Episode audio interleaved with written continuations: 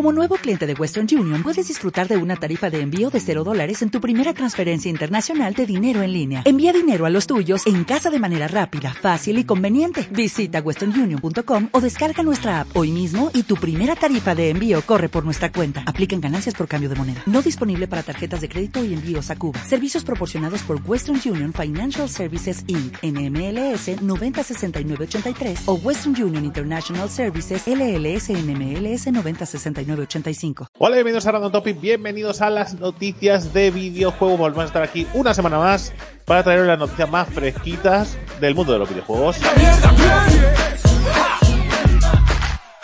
a empezar con Cyberpunk, con la promesa de los videojuegos, eh, que al parecer, pues ha arrasado en los premios de la Gamescom Award, que, si hemos de ser sinceros, Hombre, estos premios... Los autopremios, ¿no? Sí, a mí los premios de videojuegos de por sí eh, no me suelen decir mucha cosa. Porque, bueno, porque suele haber bastante intereses, suelen ser bastante parciales. Los habrá más y menos, ¿no? Pero, pero bueno, un juego que realmente no ha salido, ¿no? Eh, dar unos premios a un juego, bueno, al final es un poco raro, pero bueno, no deja de ser una continuación de ese hype eterno Sí. que tiene este Cyberpunk 2077. A ver, forma parte de la campaña de lanzamiento de marketing de este juego y ya está, ¿no? O sea, es decir, yo, yo lo veo con esos ojos, no, no creo que puedas decir mucho más a día de hoy. Es verdad que, hombre, hemos, llevamos meses viendo mucho gameplay y ha habido mucha prensa que ha podido jugarlo eh, ver. bastante, pero Es que estos premios se dan, a ver, que, que se entienda el contexto, estos premios se dan a juegos que se presentan en la feria, a juegos que normalmente son novedades, que no han salido, o sea que, pero que por eso vimos, o sea, si ya los premios de por sí no tienen excesivo sentido, ¿vale? Más allá, para hacer una feria del mundo de los videojuegos, presentar primicias mundiales y Sí. que al final los jugadores les interesa, más allá un poco del pique quizá de, sí, de, pero- "Oh, pues ha ganado el juego que a mí me gusta, ¿no? Pero en este aún menos, porque aquí lo que se votan son juegos que están en, en proceso de salir, ¿no? Sí, pero me, me- no sé, me sorprende, ¿eh? me parece un... Joder, me me parece que somos nosotros haciendo la tier list, ¿sabes? Es un poco así, ¿no? Es Mm. un poco a lo que me, a lo que se me, se me ocurre, ¿no? Es como si me hubiera pasado el papel 10 minutos antes. Claro, el mejor juego de PC es Cyberpunk 2077, estando Tell Me Why de Microsoft, y el mejor juego de Xbox es Tell Me Why de Microsoft en lugar de Cyberpunk 2077. Pues, poco, bueno, en fin. Es, eh, Oye, es que la, son sus lo- la premios. lista que han hecho eh, Son sus premios, eh. Son- son- es, Pero- su, es su tier list.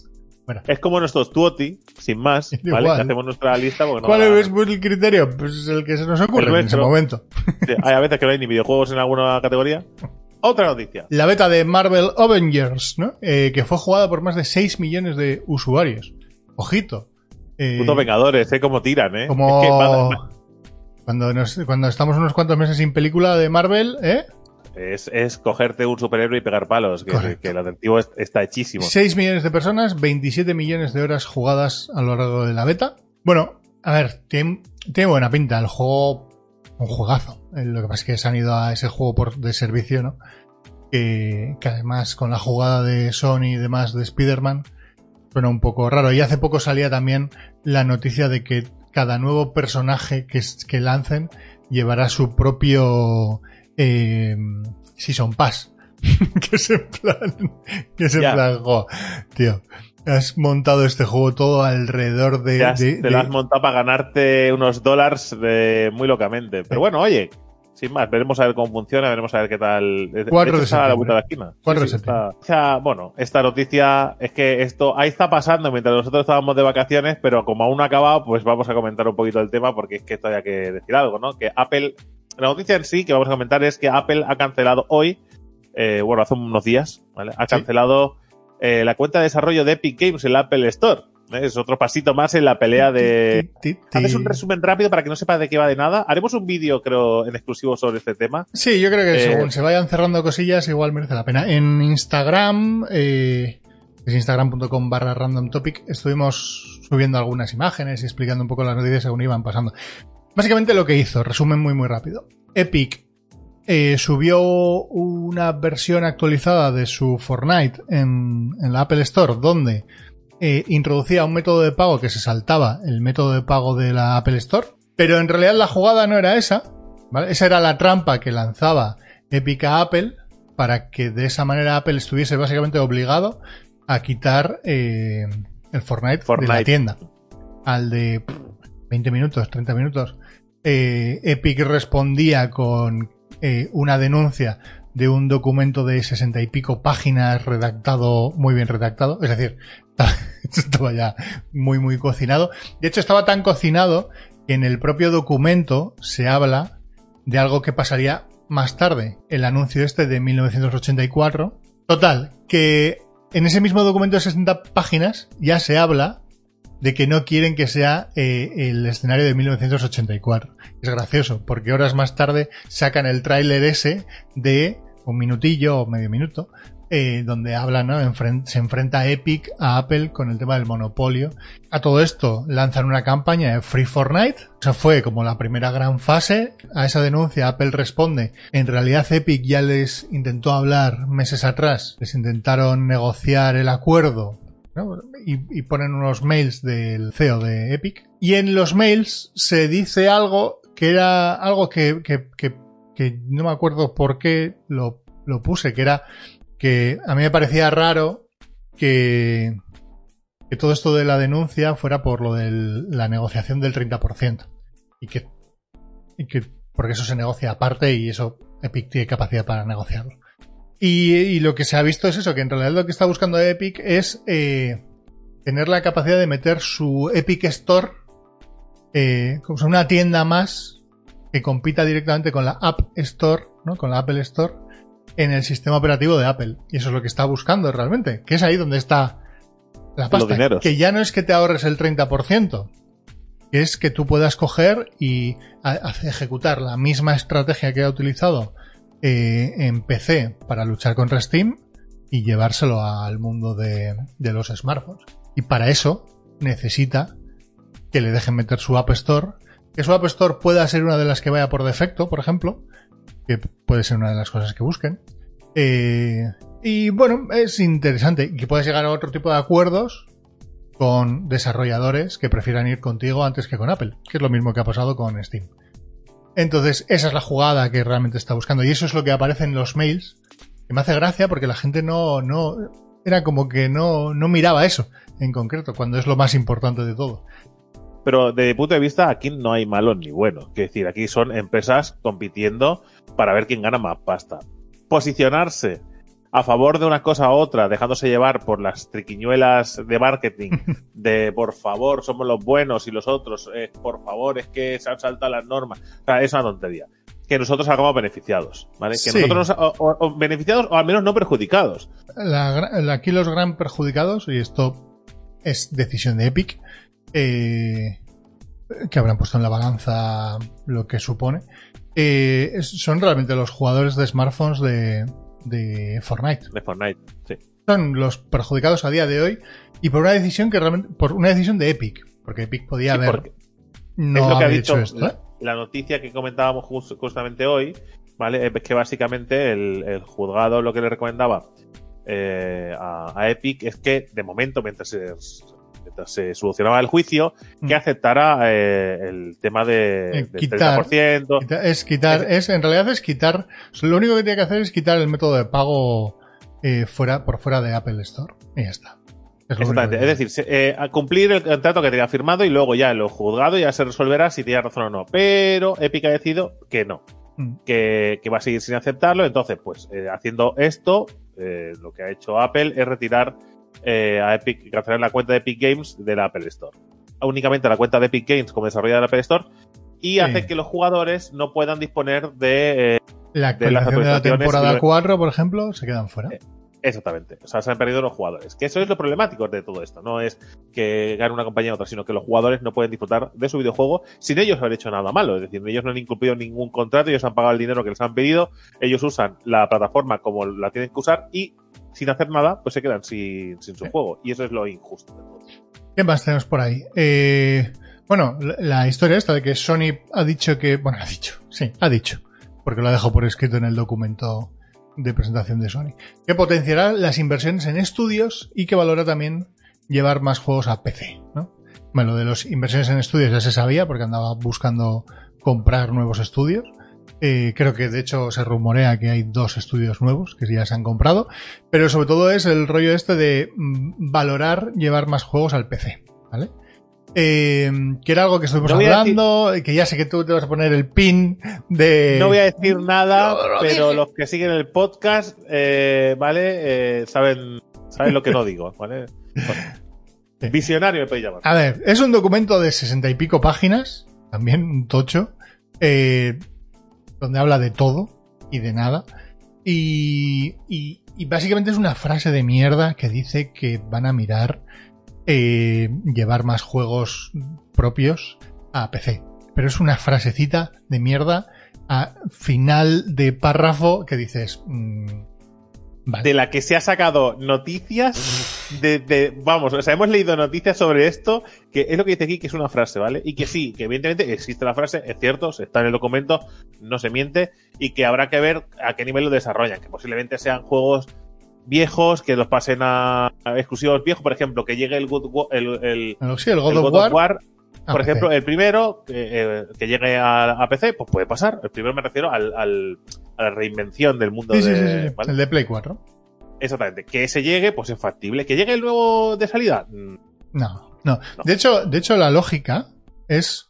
A mí me encaja que para segundas partes hagan la estrategia del Horizon Zero Dawn.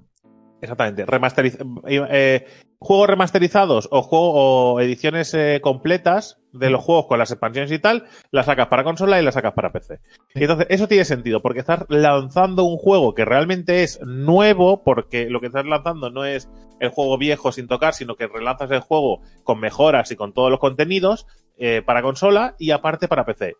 Eso no te hace perder la exclusividad y lanzas exclusividades y ganas dineros eh, en PC. Y luego tienes la segunda parte que es, oye, mira, este juego que te pareció maravilloso en PC, que lo Pues jugaste en y lo consola. pues la segunda parte solo la puedes jugar en nuestra consola.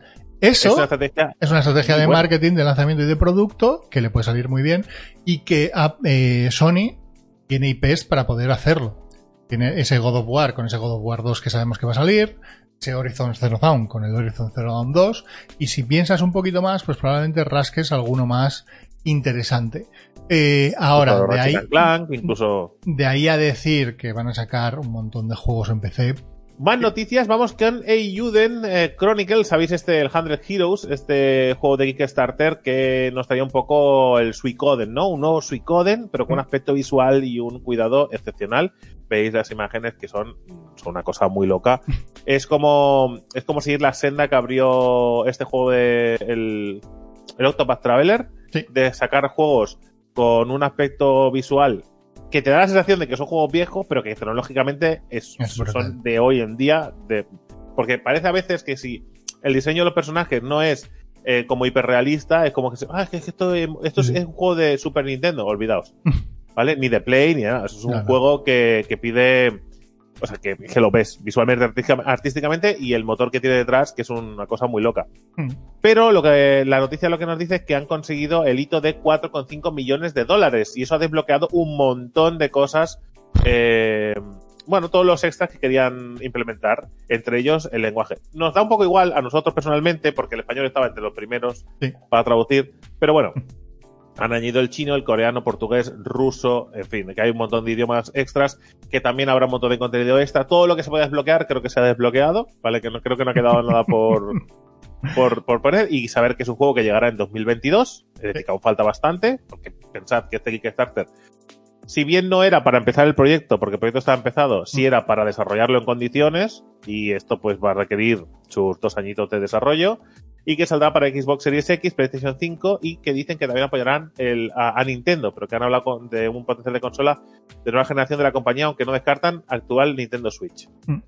Que esto, a, a su vez, o sea, han hablado de una, de una potencial consola de nueva generación de la compañía. Es decir, esto al final habla de sacarlo para una nueva consola de Nintendo. Sí, pero, pero eso era porque en el propio Kickstarter ya explicaban, ¿eh? Decían, ellos querían lanzar el Kickstarter en consolas, pero que no- lo que no sabían era cuál iba a ser el escenario, que no podían prometer lanzar en la siguiente consola de Nintendo porque no sabían cuál era el escenario en el cual se iban a manejar. Claro, entonces, eh, pueden lanzarlo en Nintendo Switch, pero sí que es verdad que había rumores desde hace tiempo que Nintendo estaba trabajando en una Switch 2, Sí, sí. ¿vale? Mm, eh, que lo único que haría en este caso es mm, pulir la consola de la misma manera que, no tan exagerado como hicieron desde Wii U a Nintendo Switch, evidentemente, porque Nintendo Switch sí que ha funcionado muy bien, pero dar un pasito más allá, ir puliendo el sistema y posiblemente también pulirán la potencia. Sí, que esto, como todos los demás consolas, lo sacan de como churros las versiones Pro, ¿vale? Pues la verdad es que ni de escuadra. Es decir, No. podría decir, puta Nintendo, ¿eh? ¿Cómo, no, ¿Cómo nos intenta robar? Pero claro, es que todo el mundo lo hace y, si lo hace Nintendo, pues va a aparecer una más. Nintendo lo que ha hecho es, en lugar de sacar la Pro, sacar la Lite. Sí, o sea que es como un paso, eh, ¿sabes? El- Nintendo es que va a su rollo, tío. Es que es espectacular. Tiene su propia línea de trabajo y le da igual todo. Y me parece de 10, de verdad. Me parece de 10 que tengas tu línea de trabajo y además es que le funciona. Así que ¿quién le va a criticar? Claro, es que, es que es la movida. Venga, el juego Gollum, que se publicará también en la actual generación de consolas. Por sorpresa, pilla un poco esto. Bueno, no, no tanto, pero, pero sí. Total, que el Lord of the Rings Gollum, que llegará a, finalmente en 2021 a PC, Nintendo Switch, PlayStation 4, PlayStation 5, Xbox One y Xbox Series X. Es decir, para todas las plataformas. Hombre, Eh, pero es que esto, esto, no haberlo hecho así era una jugada muy mala, ¿no? De- ya, Sí. ya partimos, por muy grande que sea la IP de Señor de los Anillos, eh, por muy interesante que sea la compañía de Daedalic, ¿no? Esto es lo de Daedalic, ¿verdad? Sí. Sí, Daedalic. Eh, hombre, perdóname, ¿eh? que igual yo sí me he atrevido. Tampoco creo que sea, no estamos hablando de un eh, Assassin's Creed. No, No estamos hablando, y ¿no? si estás diciendo que va a salir para Switch. Eh, siguiente rumor, siguiente rumor. Sí, pues este es un rumor. PlayStation 5 se lanzará a mitad de noviembre y Xbox Series X llegará antes según informaciones. Según rumores, informaciones. Sí, La básicamente, que PlayStation 5, la consola Next Gen de Sony, se lanzará en España y el resto del mundo a mediados del mes de noviembre, siendo el día 13 la opción más probable, varios de- de- por varios distribuidores. ¿Vale? Y Xbox Series X llegaría antes, eso no, sin fecha. Sí, yo eh, lo que he llegado a ver por ahí es Xbox Series X el 7 de noviembre, eh, PlayStation 5, dos fechas distintas, el 13 en Japón y el 20 en el resto del mundo. ¿Puede ser que este sea el, el año de la historia de las videoconsolas en las que las dos marcas principales, porque Nintendo lo sacamos del saco y ya sabemos que tiene su propia senda y su propia... Sí, sí. No, eh, tengan más cuidado y estén maquinando más eh, los precios de las consolas, las fechas de publicación, están sin filtrar nada, porque yo creo que yo creo que hay un francotirador en las empresas, en cada empresa hay un francotirador que dice, como se filtre algo, ¿vale? Los cinco primeros que salgan por la puerta se van al pozo. Así que no filtréis nada. Porque es que es, es espectacular el silencio absoluto que hay en, la- en las empresas alrededor de, de- de los datos finales que nos hacen falta, porque es que siguen faltando cosas. De, a estas fechas debería saberse todo ya. Y no se sabe casi nada, se sabe nada. Han presentado cuatro juegos, han presentado la forma de las consolas. Sí, Y que son ni siquiera enseñado la serie, la serie la S. serie S, O sea, es que es espectacular. Una cosa un poco loca. Eh, sí, sí. Bueno, iba, de hecho iba a haber una... Se suponía que iba a haber una presentación de Microsoft en agosto y finalmente no ha habido. Pero bueno, sin más. Eh, Vamos cerrando. Va a ser muy divertido, va a ser muy divertido. Vamos a ir con una última noticia rápida para cerrar las noticias de hoy, que básicamente es que Disco, Disco Elysium, ese RPG que ha recibido tantísimos premios, por fin tiene la traducción oficial al español. Así que todos los que lo tengáis lo podéis disfrutar en español y los que no lo tengáis lo podéis adquirir y eh, jugarlo en español, pero, pero bien hecho. Eh, la verdad es que trabajo desde, desde los chicos desde LAN, eh, eh, a través de un acuerdo con la compañía de, de Zaum, creo que era. Pues bueno, pues han hecho un trabajo en cooperación muy chulo y yo he estado viendo un poco la traducción y la verdad es que de 10 está muy cuidada y muy trabajada. Así que, mm, bueno, sin más, una buena noticia, disfrutar de este juego en español. Buena pinta, ¿eh? Disco Elysium. ¿Este estaba para Switch? Sí, sí que estaba para Switch. Mira, este, en un momento dado, Este, si os, os interesan las aventuras, el rol y la buena historia, este es un puede que es un buen juego es para jugar en consola, 10 de 10. para jugar en Switch. Así que, gente, eh, nos vemos la semana que viene en nuevas noticias de videojuegos o nos veremos en las noticias de MMORPG, nos veremos en los directos, nos veremos en Lo Merece la Pena y el resto de noticias y vídeos que habrá durante toda la semana. Así que estad atentos, Oh que yeah. se vienen sorpresas. Recordar que ahora publicamos los, las tardes, a las 6 de la tarde se publican estos vídeos. Un día antes, pero a las 7 de la tarde. Correcto. Es la única- el único cambio. El cambio, cambio clave de esta temporada. Por cierto, mañana, si estás viendo este vídeo hoy, mañana pasado, Into the Bridge. gratis en la Epic Store. Juego gratis. Ahí lo tienes. Y si corréis, si corréis hoy, tenéis, ¿cuáles serán? Hitman y tenéis el, la trilogía de Shadowrun. ¡Chao!